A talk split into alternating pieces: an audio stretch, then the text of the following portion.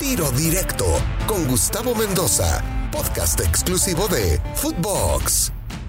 Amigos de Tiro Directo, hoy con Javier Orozco, mejor conocido como el Chuleta, el hombre de los mochis, el hombre de Cruz Azul, el hombre de Santos, el hombre del PM, la lo recuerda la gente, de Veracruz. Entonces Manso te dice, oye, hasta que llegó el, ya llegó el Chuleta, ¿no? La clásica, ¿no? O, vaya, ¿no? Como, como luego decimos, vaya, digo buena, ¿no? Por ejemplo, ¿no? Y yo en la temporada ya llevaba seis goles, eh, a lo mejor no jugando mucho, jugando poco, eh, entrando de cambio, siendo titular en algunos, algunos juegos. Y, yo me sentía bien, traía una lesión de tobillo que no me dejaba y no me dejaba esa temporada y, y fue que me lesioné contra Chivas en las primeras jornadas. Pero dije yo, oye, no, si, si yo me quedo acá, voy a seguir batallando y me voy a conformar. Y yo no quiero conformarme con solo jugar 15 o 20 minutos. Yo quiero ser una persona diferente. Yo quiero llegar otra vez a selección, porque ya, yo ya había tenido un lapso de, jugar con selección en el 2000, 2010, cuando, cuando me llamaron por primera vez. Y en el 2013, después de salir de Cruz Azul, eh, me voy a, la primera, a mi primera Copa Oro ¿no? Pero, pero yo, yo quería más, yo quería sentirme más protegido por una directiva, protegido de, decir con esa confianza, yo quería esa confianza, o sea, porque al final eh, hubo momentos en Cruz Azul también que me tocó hasta jugar con CACAF y, yo venía de primera A y no teníamos contrato, o sea, no tenía contrato y yo, les preguntaba en ese entonces Alberto Quintana, le profe, ¿cuándo vamos a verlo mi contrato? No, luego, luego lo vemos, luego lo vemos. O sea, ¿jugabas sin contrato los partidos de CONCACAF? Algún, algunos, algunos, fue una temporada donde yo jugué sin contrato varios partidos, porque yo ya no tenía contrato, yo tenía que renovar y me decía, sí, luego lo vemos, y luego lo vemos. Entonces, fue un momento que dije yo, oye, ¿qué pasa? Yo sé que es una institución 10 puntos y que si a lo mejor tú te lesionabas en ese momento, pues te iban a respaldar, eso no tengo ni la menor duda. Pero, pero dices tú, ¿cómo esos pequeños detalles eh, podrían mermar a una persona o a un, a un jugador? En ese, en ese momento yo pues estaba joven y yo decía, ¿y si me lesiono? ¿Y si me pasa algo? ¿Y me lo van a cubrir? ¿No lo van a cubrir? ¿Qué pasará? Digo, y a lo mejor ellos decían, no, pues como eres de cantera no pasa nada si no tienes contrato. Pero uno tiene que tener la certeza de que, de que estás respaldado por tu club, ¿no? Claro. Entonces, ¿por esto pediste salir o qué? ¿Por todo esto pediste salir? No, no, no, no, te lo comento. Yo pedí salir porque yo sabía que iban a traer a otro delantero para la próxima temporada. Entonces, si yo me quedaba, era jugar 15 o 20 minutos, siempre de cambio, entonces yo dije, tenía 25 años, dije, yo quiero más. Si yo entro 15 a 20 minutos, pues no voy a regresar a selección, no voy a ser alguien diferente. Entonces yo no, yo no quise conformarme con eso, yo quise seguir, quise seguir adelante. Y, y acabando la temporada, me marca Alejandro. Alejandro y me dice, ¿sabes qué? Eh, te consideramos, eh, Pedro Caiciña ha hablado muy bien de ti, eres una persona que puede ayudar mucho al club, eh, te vamos, te voy a valorar a lo mejor lo que, eh, lo que tú te mereces. Entonces, eso me llamó la atención, eso me llamó la atención porque alguien no te lo había dicho. Entonces, yo regreso a, yo, yo me voy a, a Santos, yo decido, decido irme para allá porque yo no había, yo siempre como que tuve ofertas, pero yo nunca había dicho no. O sea, yo siempre decía, yo me quedo en Cruz Azul. Yo quiero quedarme en Cruz Azul porque yo quiero esa institución y quiero salir adelante y quiero ser el, el próximo goleador y quiero seguir, quiero estar. Pero cuando me dicen, vamos a traer a otros delanteros, ahí fue cuando dije, no puedo yo estar La clásica de Cruz Azul de toda la vida, ¿no? Incluso el Bebote a Santi Jiménez le ha costado un mundo que le han llevado delanteros. Ahora más o menos ya juega titular, pero ¿cuántos delanteros también le llevaron? Chuleta le pasó lo mismo a todo mundo y en todos los equipos del fútbol mexicano. Siempre menosprecian al, futbolista de la cantera, al futbolista mexicano. Y te puedo mencionar algunos. Eh, me acuerdo, estaba Mario Ortiz también en, Cruz Azul, que era uno de, de los delanteros canteranos muy buenos que nunca le dieron la oportunidad que se merecía tampoco. Entonces, siempre, siempre pasó eso con los delanteros mexicanos en Cruz Azul. Dime qué otro ha salido de Cruz Azul siendo canterano, que dices tú, este es canterano, este lo vamos a llevar. Solo Santi Jiménez, que ahí en fueran, el, pasado fui yo, pero era porque... antes de ti Palencia. Claro, y era porque uno hacía méritos para seguir jugando. Yo me acuerdo que, yo me, mentalizaba y decía, yo tengo que, que, hacer gol cada semana para que me sigan llamando a, a, las concentraciones, porque si no hacías goles, pues te iban, iban diciendo, no, pues el que sigue. claro.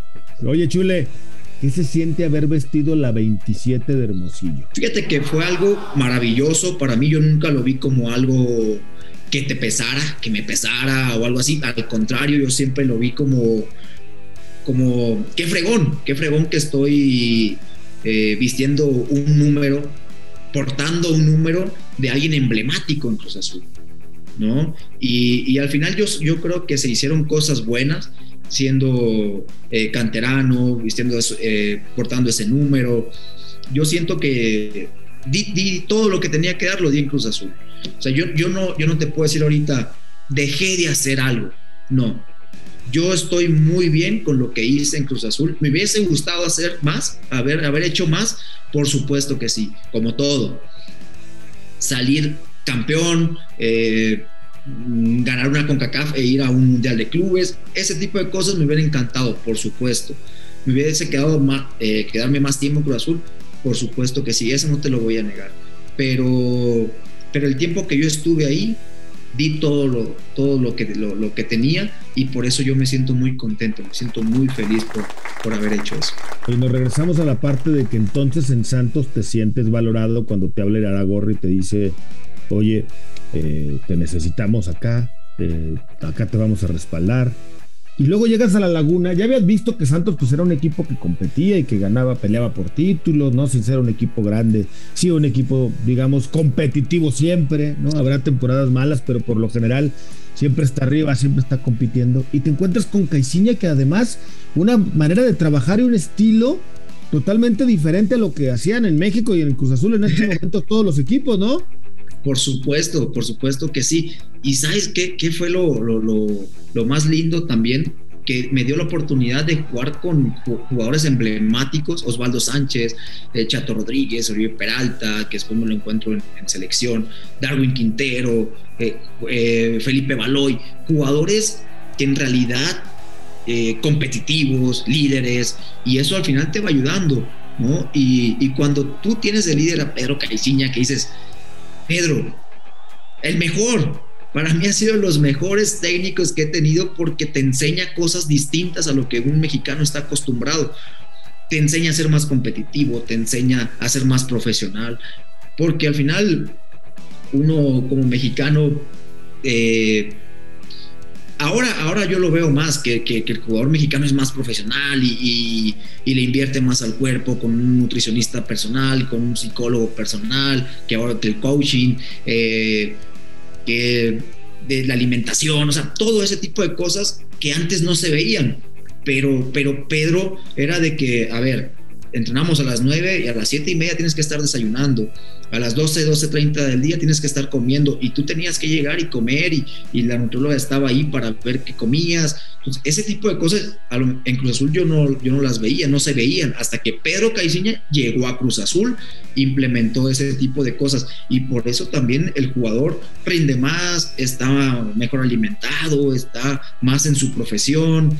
Son, son, son pequeños detalles que a la larga como futbolista te hacen eh, eh, mejor, mejor profesional. Oye, eh, y, ese, ese, equipo que, haces, que, se hace campeón, ¿no? Con Pedro Caiciña, que ya son 10 años, ¿no? Más o menos. No, hace 6 años, perdón, yo me fui muy atrás. Hace 6 años. 2015. 2015. Y una temporada tan buena que tienes, Chuleta, que se refleja en la final. Fueron cuatro los que le das al Querétaro en la final. O sea, yo creo que ni en el sueño sí más lindo de cualquier niño o joven o futbolista, voy a llegar a una final y voy a hacer cuatro goles en la final. Claro, mira, te voy a, te voy a compartir algo muy personal, que esto a lo mejor yo, yo no lo he contado por eh, que me lo he guardado bastante, Pero después de yo salir de Cruz Azul, a mí me toca fallar el primer penal en la tanda de penales.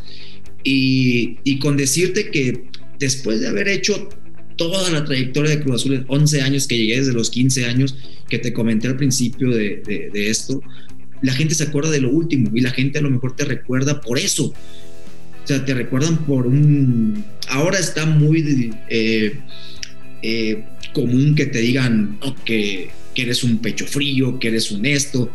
A ver, pero que se pongan a tirar un penal con 100 mil personas ahí. Es, eso, en verdad, quiero ver quién lo hace ¿no? Y créeme que yo tenía la disposición y decir, yo quiero Cruz Azul campeón, yo quiero, porque esto te sale del alma, ¿me entiendes? Cuando una institución te da todo y tú le, quieres regresar todavía el doble a esa institución, porque es la institución que tú amas. Me toca fallar el primer penal y, y se me vino el mundo encima. Se me vino el mundo encima, yo no quería saber del fútbol. Recuerdo que que en ese momento mi, mi familia estaba en casa y en cuanto llego, yo ya no me acuerdo porque yo empecé a llorar como un niño chiquito y yo decía, ¿por qué a mí? O sea, ¿por qué después que uno quiere esta institución te pasa eso? Créeme que yo eh, soñaba con esa final, soñaba con ese penal y yo decía, ¿por qué no lo tiré a tal lado? ¿Por qué? O sea, quieres regresar al mundo, quieres regresarte al pasado y tomar mejores decisiones. Y al final de cuentas, eh, tú sabes que en los penales es un albur y el que gana ahí es el portero y no el, el, ofensor.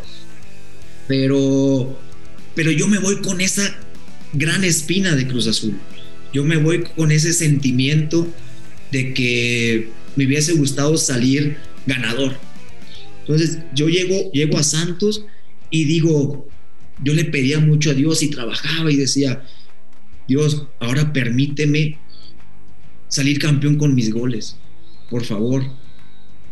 Dame esa, esa satisfacción de salir campeón con mis goles, de, de, de ver la otra cara de la moneda. Ya vi la moneda de la tristeza, ahora quiero ver la moneda de la felicidad, de que te recuerden por algo bonito. Y mira, es historia y gracias a Dios se me cumplió, pero pero es algo que tú trabajas, es algo que tú dices, yo lo quiero y lo voy a revertir.